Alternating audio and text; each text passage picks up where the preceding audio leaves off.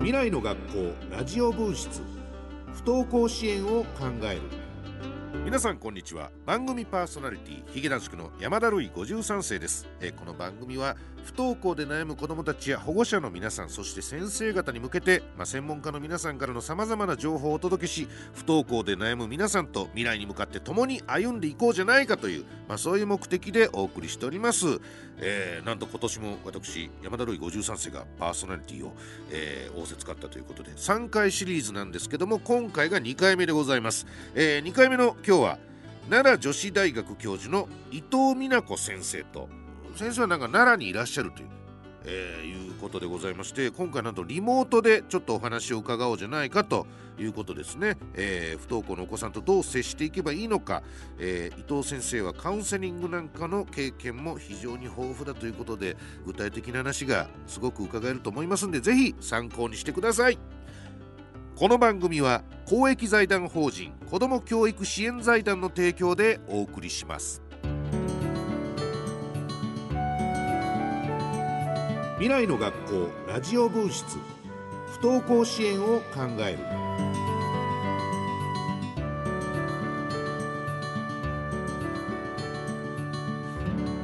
改めまして、えー皆さんこんにちは番組パーソナリティのヒゲ男子山田るい53世ですでは早速今日のゲストの先生をご紹介いたしましょう奈良女子大学教授伊藤美奈子先生ですどうも、あの伊藤です。どうぞよろしくお願いいたします。よろしくお願いします。えー先生は学校の方にいらっしゃるという。はい、奈良で、あの、喋ってます。な奈良で喋っているというね、えーそそんなですね、えーはい。伊藤先生のプロフィール、えー簡単ではございますけども紹介させていただきます、えー伊藤美奈子先生は高校で国語の先生をされた後になんと京都大学大学院に進み博士号を取られそして現在奈良女子大学大学院で、えー教鞭を取られておられます、えー教育センターや学校などの相談現場でもお仕事をされ、えー不登校やいじめなどの教育問題に長年取り組まれております、えー文部科学省不登校に関する調査研究協力者会議委員そして奈良市教育委員会いじめ対策検討委員会委員長など、まあ、この分野の専門家として幅広くご活躍されておるということで。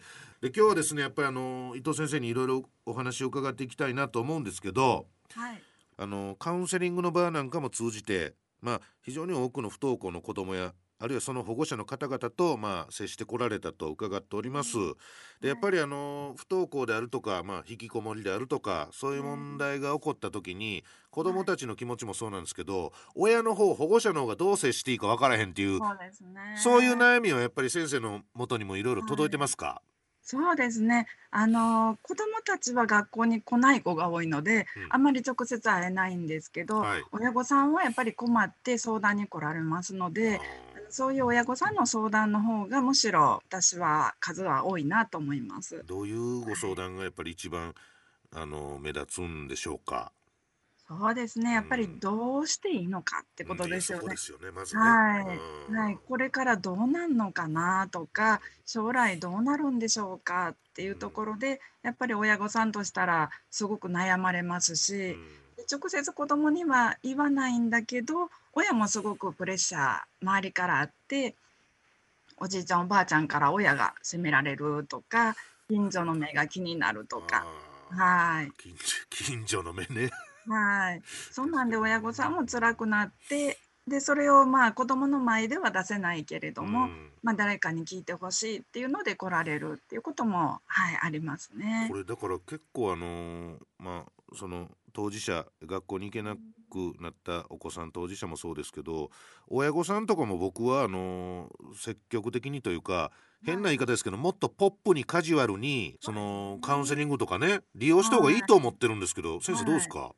そうですね。あのまあ、日本の社会ってあんまりカウンセリングに馴染みがないので、うん。あのなんかカウンセリングに行くって言ったらあの病気だとかね。弱い人だとか、そんな風にとらわれがちなんですけれども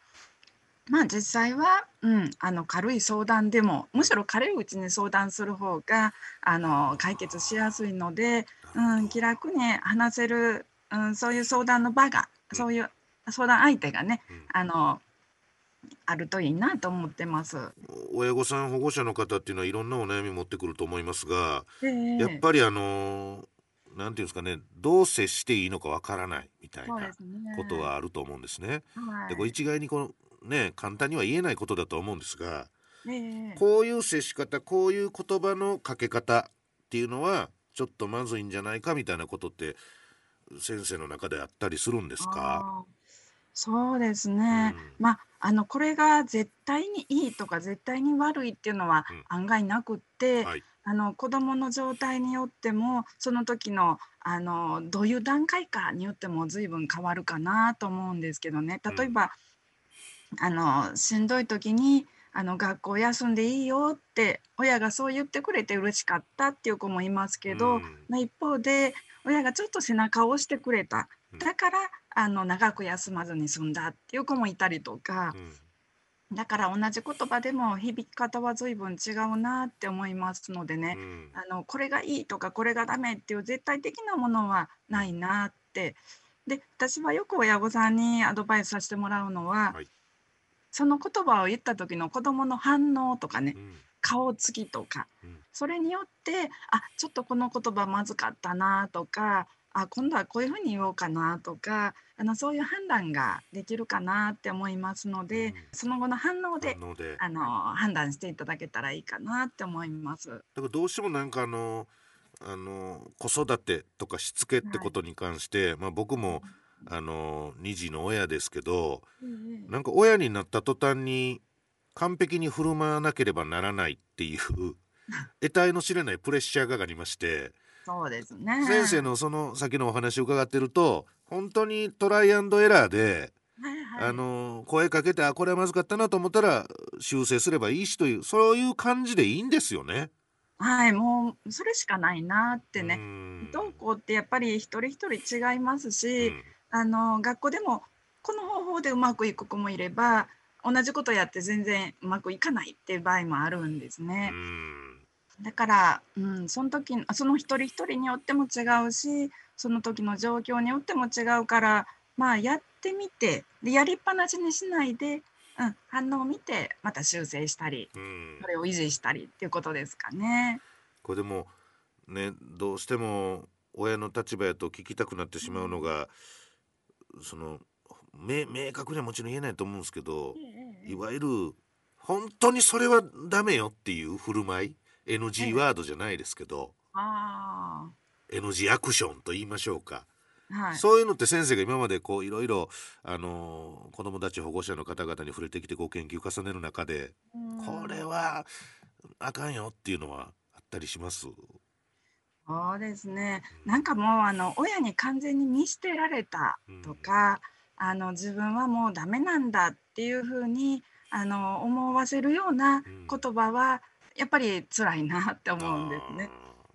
もうあのそれは親だって人間ですからうん。時には爆発してあの言っちゃいけないことを言うってこともあると思うんですけど、でもやっぱりあのどこかでやっぱり自分が、うん、なんかあなたのことは好きだよっていうメッセージがどこかになんか潜んどいてほしいんですけどなるほどね。それがなくなると子供にしたらもう親にも見捨てられたっていうのはものすごい辛いことなので、うん、そこだけはなんとかあのね守ってほしいかなって思いますね。伺ってる先生はあの思春期以降の発達心理というのもご専門でいらっしゃるということで、あのそうですね。小学校中学校でねそういう子供の時に不登校になると、まあ、うんそのまま引きこもりになるんじゃないか、さらにはずーっと引きこもりが続いて大人になってもひ不安定だったり引きこもったりしてしまうんじゃないかっていうまあ実際にそういう事例もありますもんね。はい、そうですね。ん。だからそれを心配してる親御さんとかもたくさんいるとは思うんですけども、あのーそそれはもう皆が皆もちろんそうなるわけじゃないですが、いやもちろんそうですそれね。あのはどうなってるんですか今そうですね。うんあのそういうふうに悩まれる親御さんはすごく多いです。うんあの将来引きこもって動けなくなるというか社会に出れなくなるんじゃないかっていうのはカウンセリングでもよく出てくるんですけどただまあ私があの中学生高校生見ている中であの不登校になったからそのまま一生引きこもりっていうパターンはうん少数派かなっていう印象も受けるんですね。うんで実際国の調査でも中3で不登校した子があの高校に行く割合進学する割合っていうのはあのちょっと前で85%を超えてたんですね。だから今だったらもっと高校は多様化してますし、はい。あの行きやすくなってるので、うんあのもっと上がってるんじゃないかって思うんですね。まあ、まあ、ただ現実にはねあの全員が卒業って言ってるわけではなくって、あのもちろん途中であの高校を中退したり中退じゃなくて他の学校に変わったりっていう子も中にはいますので、うん。あのうん、その 100%OK とはねなかなか言えないんですけど、うんただねあのどこの子がどういうのかなどっかにつながることは大事だなと思ってるんですね。あの高校でもいいしあるいは働く場でもいいしあるいはその子のあの通いたいフリースクールみたいなところでももちろんいいしどこかにつながっていくことで将来あの開ける方向にあの進めるなっていう印象は受けてます。でも我々社会というか大人ができることは行き止まりのになってる道をなるべくなくすことですねもう全部こういろんなところに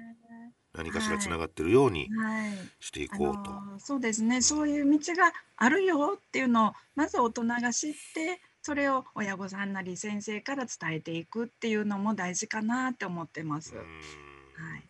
ちなみに先生あの家でずっとゲームやってるとかあずっとスマホいじってるパソコンばっかりこう動画ばっかり見てるみたいな状況も生まれますよね。あはい。そういう時はどのような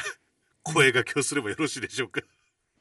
それはもう多くの親御さんが悩んでらっしゃるなってねやっぱカウンセリングの中でもあのゲームとかあと動画をずっと見てるとか、うん多いですか？うんはい多いです。あーもうそれはあの不登校になってからもうそれにはまっちゃって、うん。昼夜逆転はそのせいだ。あーそう昼夜でそれで学校に行けないっていうね、はい。そういうふうに考えてあのおられる親御さんはすごく多いなって思うんですね。はい。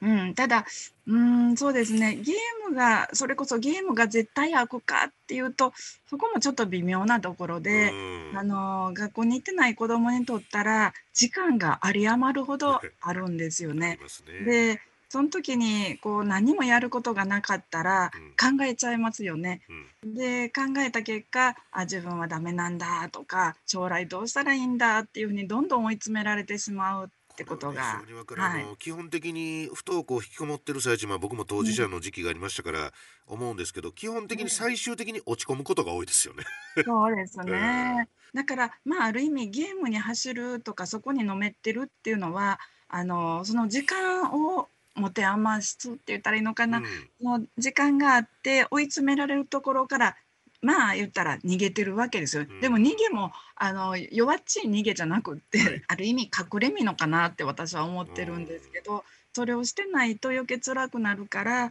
まあ、時間を、まあ、そうやって消費することで、うん、あの辛い状態から、まあ、一旦あの逃げてるというか隠れてるかなってね、うん、だからもう何もやることがない時にやっぱりゲームっていうのは唯一こうなんていうのかなあの双方向でうん対話にはならないですけど、うん。あのちょっとこう気分転換にはなるのかもしれないですね。そういう側面もはい。あるのかもしれないということそうですね。うんまあやめてほしいって親御さんの気持ちはよくわかりますけどね。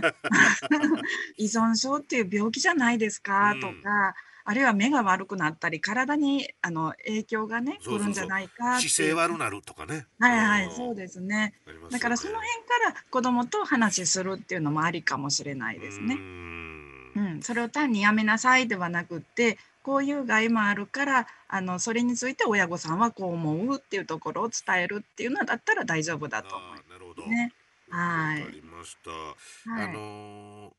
まあ保護者の方々にとってね自分のお子さんがまあ不登校になるというのは、うん。まあおおむね辛い経験だと感じる方が多分多いとは思うんですけども、はい。まあ、そういう保護者の方からあのご相談を受けるときに、ええ。まあ、先生の決め台詞やないですけども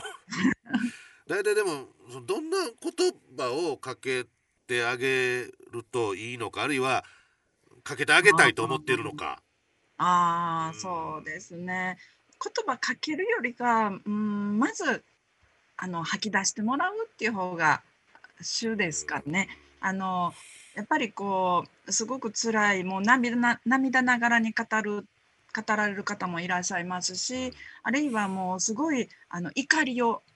持ってこられる方もいらっしゃいますし、うん、それは子供に対して子供には直接言えないんだけど、うん、なんでうちの子だけいけないんでしょう？みたいなところでね。やっぱり普段抑えておられるけどそ、ね,、れが出てくるっていうこともありますし、うん、まあ、そういうのをあの気を使わずに、はい、安心して話せる場であありたいなとは思ってます。もちろん先生あのプロですからあの、いろいろあの心得てやってらっしゃることなんですけど、はい、もしちょっとでも真似事ですけどその、はい、引きこもあ引きこもちゃえ不登校のお子さんあるいはその親御さんが、うん、まあ近くにいますよ親戚にいますよとかっていう人間は、えー、はい、やっぱお話を聞いてあげた方がいい。うんそうですね。素人ながらにも。そうですね。なんか下手にアドバイスできないと思うんですいや、そうなんですよね。ね。はい。うん、で、なんか下手にアドバイスされたり、ちょっとお説教めいたことされたら余計疲れるとか、よ余計傷ついたりしますので、だから、まあ、あの、うん、その辛さをき聞いてもらう。ただね、身内ってやっぱりなかなか、あの、冷静には聞きにくいところもあると思うんですね。逆に。なるほど。うんなので、まあ、そういう意味ではこう第三者関係のないあのカウンセラーだったりとか、うん、ちょっとまああのそうですねあの身内じゃないお友達だったりとか、なんかそこをしてそういう距離の置けるあの人の方があの喋りやすいかもしれないですね。やっぱりますます、うんうん、カウンセリングとかやっぱりそういうプロのってやっぱ借りた方がいいですね。借りれるようになった方がいいですよね、気軽にね。ますます思いましたね、今先生の話伺ってて。うん、そうですね。なんかあの気にせずに、うん、あの話せる。うん、で、あのしっかり聞いてもらって、で下手にこう評価されるとか、うん、あのそういうのがないところで、でしがらみがない。うん、そういうはい人に話せるとするのかなって。ただね、その一方で私このえっと2月からあのオンラインでも2回親の会不登校の親の会っていうのをさせてもらって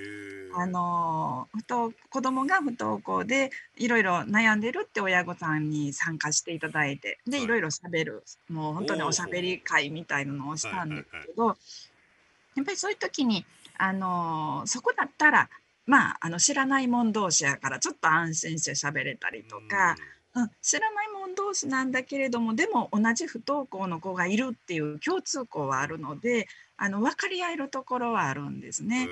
うん、だからそういう中であのあそうそうっていう感じでこうお互い聞き合ったりとかあるいはちょっと先輩格のお母さんがいたりしたら、うちの子はこんな風にしましたよとか。あいいですねでもね、うん、今こんな風にあの進路を見つけたとかっていうのを聞いて、うんあのちょっと希望が持てたりとかっていうのもありますので、うん、そういうのに参加するっていうのもありだと思いますね。なんかあの思い出せる範囲でいいんですけどそういう会で印象的だったお話とかございますか？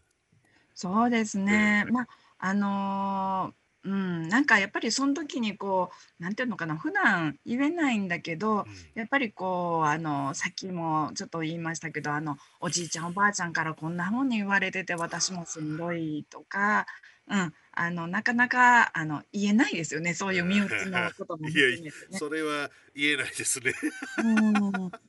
要するにあれでしょ？お前、なんでそんなうまいこと子育てできへんねんみたいなことはいをはい。おじいちゃんおばあちゃんが言うてくるってことですね。はいはいはい。でもそういうのってまあ結構ねありがちっていうかあのありますしそういうので悩んでる人もいるので、はい、なんかそういうのをこうあの、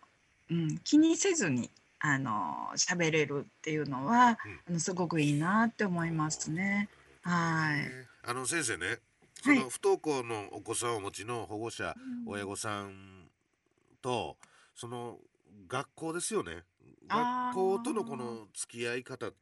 ていうのはこれどうすればいいんでしょうかね。そうですね。それもすごく個人差があって、あの学校といい関係だったらそこで悩まないんですけども、うん、やっぱり先生と子どもの関係がちょっとうまくいかなかったりとか、先生と親御さんがあのうまくお話できないとやっぱりそれ自体がストレスになったりとかしますので、うん、本当はできたらあの親御さん子供は行けなくっても親御さんから学校に出向いていただいて少しあの話し合いをするとかもし先生とうまくいかない時やったらスクールカウンセラーにあのつながってそこでちょっと相談してみるとか、はい、そういうのはありかなって思いますしね。うん、あでもこれ本当にいじめが理由原因で不登校だっていうケースなんかはもちろん特にですけど、はい、本当に学校との付き合い方というか信頼関係っていうのは大事になってくると思うんですよね。そうですね全部学校から、いやそんなことはないですとかいやちょっとごめんなさい、お母さんそれはできませんわというような学校の場合、はい、これ親御さんとしてはどういう動き方があるんですか？先生からだとお答えしづらいやつですか？これは。そんなことない。そうですね。うん、いや、あの難しいですよね。うん、うん、難しいですけど、あのー、担任の先生とちょっとうまく折り合いがつかなかったらば、はい、あのさっきも申し上げたけど、あのカウンセラーを経由するとか、うん、あるいはちょっと保健室の先生を経由するとか、はい、なんか少しあのうん、ダイレクトではなくって、うん、ちょっと回り道して、あの先生ともうまいこと関係の修復ができるように、うん、あの動くっていうのもありかなって思いますね。いくつかちょっと試して、学校とのつながりはなるべくなら立たないようにしてみるのもはいはい。一つだってことです、ね、そうですね。学校とのつながりはあの切らない方がいいと思うんですね。子供があのまあできるならばそこに戻りたいっていうことがあればね、うん、学校の先生の協力っていうのは欠かせないですし、あの担任の先生がうまいことを動いてくださったらあの教室に入るのもスムーズにいくっていう場合もありますのでね。うん、あの例えばもう中3でもうすぐ次の高校に行くとかね、うん、そういうのだったらもう今の原石校にそんなにこだわらなくってもあの次の学校でってそちらに希望を託すっていうのも全然 OK だと思うんですけどね。うん、ただあのね調査書書いてもらわないかんとかね、いろいろあるので。はいだからあの全くあのこちらから関係を断ってしまうっていうほどきつい対応じゃなくても、うん、うん、いいのであのなんていうのかな細い糸でもいいからつながっていくといいなって思いますね。そこ残してあげるのはまあ子供のためやったりするわけですからね。うんうん、そうですね。はい。いやでも今日先生のお話伺ってて本当にずいぶんなんか気が楽になったあの保護者の方。まああの、うん、僕も含みですけども。えー、そうですね、うん、まあねあの親御さんもねあのまあこれは子供が不登校どうこうに関係なくなんですけど、はい、まあ、特に不登校の子はそうですが、はい、あの親が例えば家であの休んでる時に、親御さんが自分のすぐ近くでもう眉間にしわ寄せて辛いっていう顔して、うん、はーんってため息ついてたら、うん、子供の方はねすごい余計 居場所がないっていうかすごいわかります。自分のせいで悩ましてるなってやっぱり自分を責めちゃうので、うん、うん、だからそれよりかは親御さん自身がそんなもうくるあの楽しんじゃダメっていうふうにあの自粛しなくっても、親御さんは親御さんの生き方を大事にしていただいてあの時には趣味で、ね、楽しい時間持っていただくのもいいし、うん、あのお買い物行ってもらうのもね、うん、あの自分の好きなの買ってもらうのも全然 OK だしあの子供の、うん、前でむしろ笑顔でちょっとでも笑顔でいただいただく方があの子供には嬉しい気分が伝わるんじゃないかなって、はい、全く同意見でそれ。いやそうですよね。うん。親まで一緒になってだからそうですね先生が口も今おっしゃいましたけど親が自粛してしまってる部分があるんですよね。うね。もう本当今のご時世で自粛というのがすごいもう刷り込まれてますけども、そう不登校の親御さんって自粛してますよね。そうですね。なんかあの笑っちゃいけないとかね、うん、なんかあの楽しんじゃいけないとかっていうふうに、う。ん、あの思いすぎてる方も中にはいると思うんですね。子供が苦しいんだから自分も苦しまなっていうね、うん、なんか、うん、それって余計子供を苦しめることになるので、うん、だから親御さんは親御さんとしてあの生きていただくことも大事だと思いますね。それは本当に本当にまた、うん、またどっかで言いましょうそれを。はい、本当に大事な考え方だと僕は思いますね。そうですね。はい、僕が引きこもってる時に、はいおかんが卓球教室辞めた時俺ちょっと罪悪感感じましたもんねやっぱね。もう仕事辞めますとかね。あのそういうのもあるんですけど、うん、ね、だから子供のためにもう親としてもちゃんとあの楽しんで生きていただけてもいいと、はい、思います。いや本当に今日は僕自身すごく先生にカウンセリングをしていただいているような 気持ちであのお送りしてきました。あの、うん、先生そろそろお時間でございます。はい、はい、本当に今日ありがとうございました、ありがとうございます。ここで公益財団法人子ども教育支援財団からのお知らせです。東京大使学園ではお子さんが学校を休みがちな保護者を対象にお子さんの心の理解や家庭内でのケアの仕方学校との関係づくりなどについてご相談に乗るファミリーコースをご用意しています。不登校に悩む保護者が集まる親の会も定期的に開催しています。ぜひファミリーコースをご活用ください。また9月10月に開催を予定している教室見学会保護者向けの勉強会は次の通りです。9月19日東京高田馬場にある本校。10月3日大阪校京都校。10月10日埼玉校千葉校柏校。10月10日芦屋校です。オンラインで全国どこからでも参加できる会もあります。ご関心ある方は番組ホームページをご覧ください。未来の学校ラジオ分室。不登校支援を考える。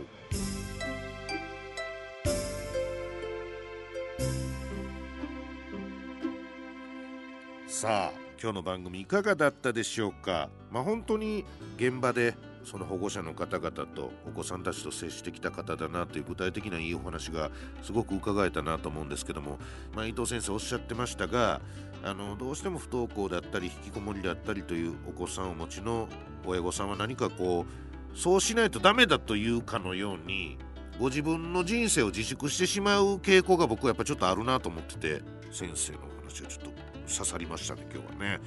はいということで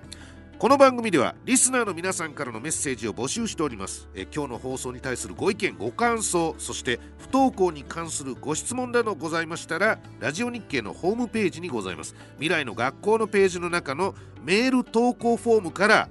メールでお送りください。ということです、えー、10月13日の3回目の放送で、えー、お寄せいただいたご質問にお答えしていく予定ということですね。ちょっと急いで。皆さん急いでメールを送ってください、えー、そして次回の放送はほぼ1ヶ月後の10月13日火曜日の夕方6時から、えー、先ほども言いましたお寄せいただいた皆さんからの質問にお答えする形でお送りします、えー、どんなことでも結構です。ぜひメールをお寄せください。またその日は東京大使学園に通う不登校の子どもたちの生の声もお届けする予定です、えー、それでは1ヶ月後にまたお会いしましょう。さようなら。この番組は公益財団法人子ども教育支援財団の提供でお送りしました。